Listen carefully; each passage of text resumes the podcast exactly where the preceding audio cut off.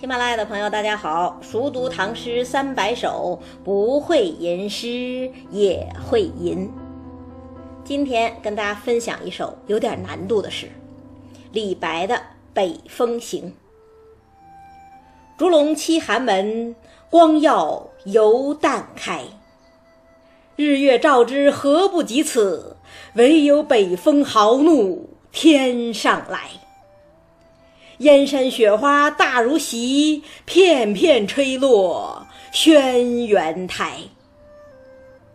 幽州思妇十二月，停歌罢笑双蛾催。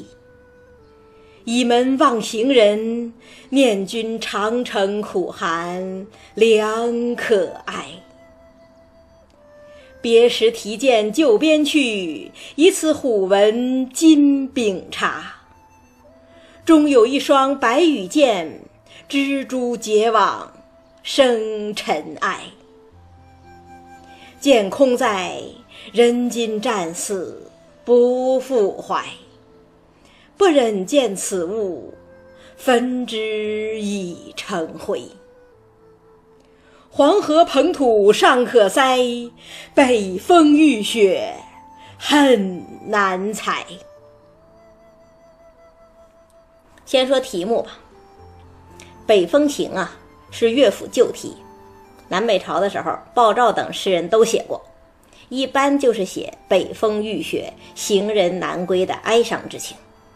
更早的出处呢是《诗经·北风》中的《北风篇》，开篇不就是“北风凄凉，雨雪其滂”吗？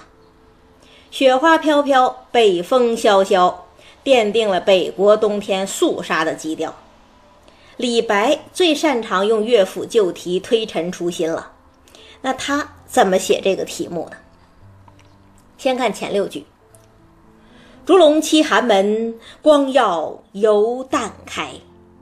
日月照之，何不及此？唯有北风豪怒天上来。燕山雪花大如席，片片吹落轩辕台。”这六句话在写什么呀？在写北国的风雪苦寒呐？怎么写呢？烛龙栖寒门，光耀犹旦开。一开篇，诗人就先讲了一个关于北方的神话故事，说有一种人面龙身的神灵叫烛龙，就住在极北方的太阴之地。烛龙睁开眼睛就是白天。闭上眼睛就是黑夜。那问题是太阴之地没有光亮，怎么区分白天和黑夜呢？烛龙有蜡烛啊，到了白天，他就衔着蜡烛照亮。这是《淮南子》里头写的一个神话。那李白用这个神话干什么呢？这就是起兴啊。所谓起兴，就是借物言情。以此引彼。烛龙栖寒门，光耀犹旦开。注意这个“犹”字儿，“犹”就是还能啊。烛龙栖息在如此阴冷的寒门，但白天还能有光亮。这是一个让步句式啊。那它所引出的那个彼地，一定还不如此地，是不是呢？看下两句。日月照之，何不及此？唯有北风豪怒天上来。怎么这个地方无论是太阳还是月亮都照耀不到啊？只有北风怒号从天而来。这真是一个可怕的所在呀！日月不及是色，北风怒号是声，天上来是势。这样的色彩，这样的声势，比烛龙所待的寒门还要恐怖，还要严酷啊！那这个地方究竟在哪儿呢？看下两句：“燕山雪花大如席，片片吹落轩辕台。”燕山山脉呀，在河北平原的北侧，轩辕台呢？则是当年皇帝和蚩尤大战的地方，在今天的河北怀来。原来这个地方是幽州啊！燕山的雪花和席子一样大，一片片飘落在轩辕台上。这就是李白笔下的雪花啊！它不像梅花，不像梨花，不像柳絮，不像我们之前看到的任何一个关于雪的比喻，它比那都要大，大的让人恐惧。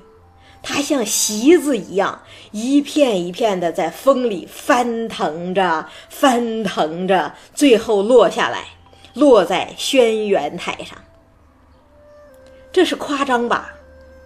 当然是夸张，但是夸张的多奇丽，多传神呐！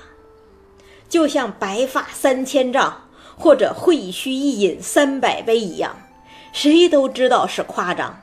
但是谁都觉得感同身受，仿佛非如此不可。所以现在很多人并不知道完整的这首诗，但是却知道“燕山雪花大如席”，这就是夸张的力量。烛龙栖寒门，光耀犹旦开。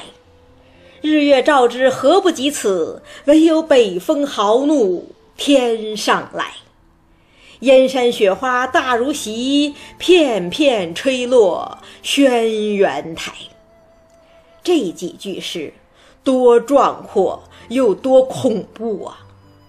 黑白两色的背景，铺天盖地的风声，席子一样的大雪，冷峻的燕山，曾经做过古战场的轩辕台，把这几个意象放在一起。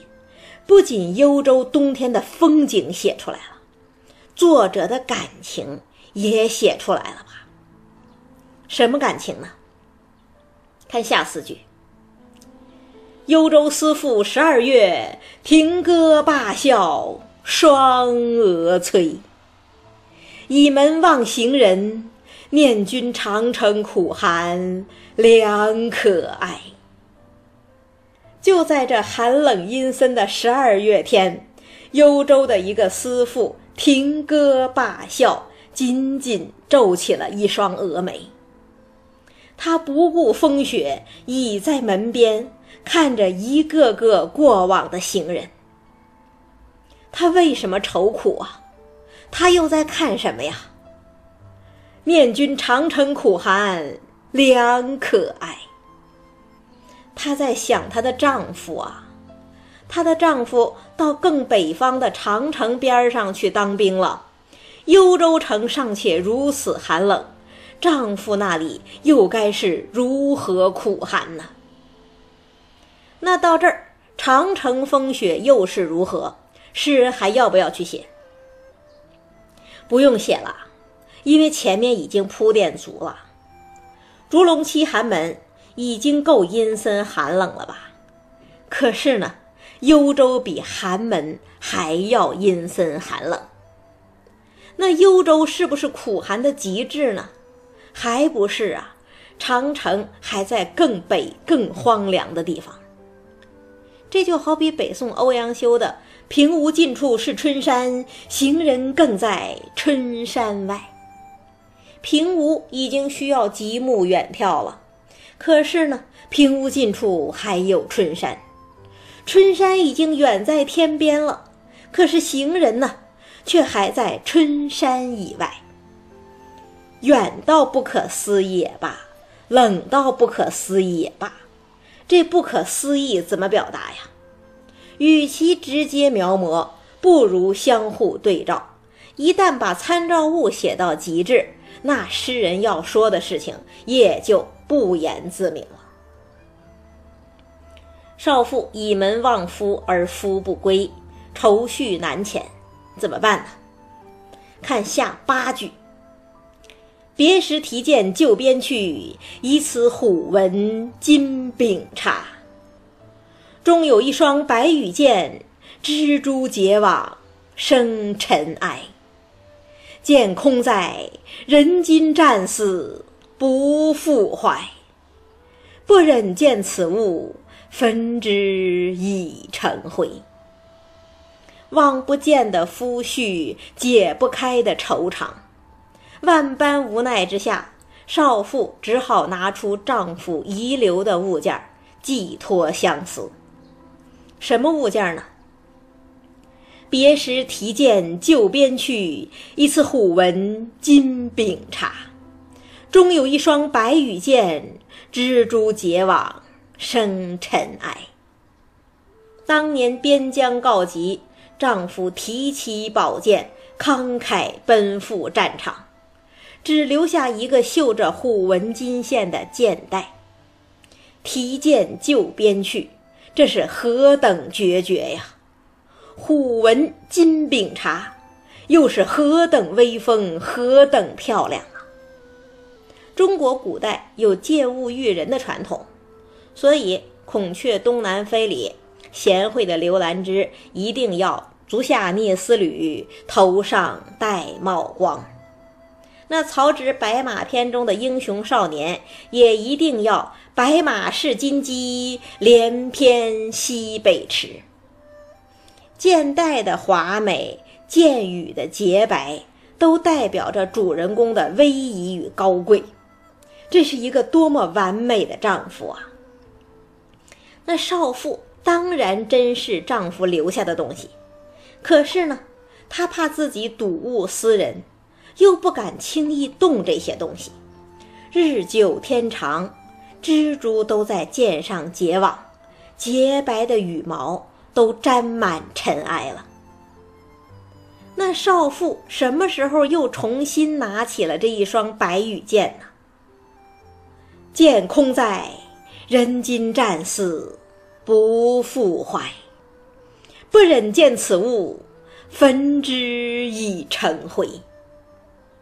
丈夫奔赴边疆，白羽剑成了少妇的精神寄托。她觉得剑在那儿，丈夫就还在。可是呢，忽然有一天，噩耗传来，丈夫战死了。一切担心惦念。一切相思相望都已落空，少妇的精神坍塌了。她拿出珍藏的白羽剑，一把火把它烧成灰烬。剑羽成灰，心事成灰，这是何等痛苦，何等绝望啊！那可能有人会说了。既然少妇的丈夫已经战死了，为什么开头还要写“倚门望行人，念君长城苦寒良可哀”呀？这才反映了少妇痛苦的绵长啊！丈夫已经死了，可是每次有行人从大路走来，少妇还会觉得那是丈夫回来了。丈夫已经化作白骨。每次刮起风、下起雪，少妇还会想：丈夫会不会觉得寒冷呢？一把火可以烧掉白羽剑，却烧不尽少妇的痛苦。正是这无尽的痛苦，才让少妇觉得幽州城是如此暗无天日。所谓燕山雪花大如席，片片吹落轩辕台。这既是冬日幽州城的写照，更是思妇内心的写照啊！那就是在这种悲愤的心情之下，最后两句诗才如火山喷发一样冲口而出：“黄河捧土尚可塞，北风浴雪恨难采。”黄河捧土。用的是《后汉书·朱福传》的典故，本来是说黄河的孟津渡口是不可能用土塞住的，但是呢，在这里，李白却说：“黄河捧土尚可塞，连滚滚东流的黄河都能用一捧捧的土来塞住。可是呢，少妇这种生离死别之恨。”却如同漫漫风雪一样，无边无际，难以消除。两相对照，这是多么强烈的感情啊！北风凄凉，雨雪凄滂。这怒嚎的北风，漫天的风雪，既呼应了开头那段景物描写，又贴切地反映出了思妇的忧愤。这不是此恨绵绵无绝期，而是泪飞顿作倾盆雨，惊天地而泣鬼神，充满了李白式的情感和力量。再读一遍。烛龙栖寒门，光耀犹旦开。日月照之，何不及此？唯有北风豪怒，天上来。燕山雪花大如席，片片吹落轩辕台。幽州思妇十二月，停歌罢笑双蛾催。倚门望行人，念君长城苦寒良可哀。别时提剑就边去，一次苦闻金饼茶。终有一双白羽箭，蜘蛛结网生尘埃。剑空在，人今战死。不复怀，不忍见此物，分之已成灰。黄河捧土尚可塞，北风浴雪很难采。有战争，就有离别，有痛苦，因此反战是唐诗的一个重要主题。反映了诗人伟大的人道主义精神。但是呢，与此同时，唐诗中也有非常多的雄壮的边塞诗，英雄主义同样是一种伟大的精神。下一期跟大家分享杨炯的《从军行》，看看边塞大雪中的豪情。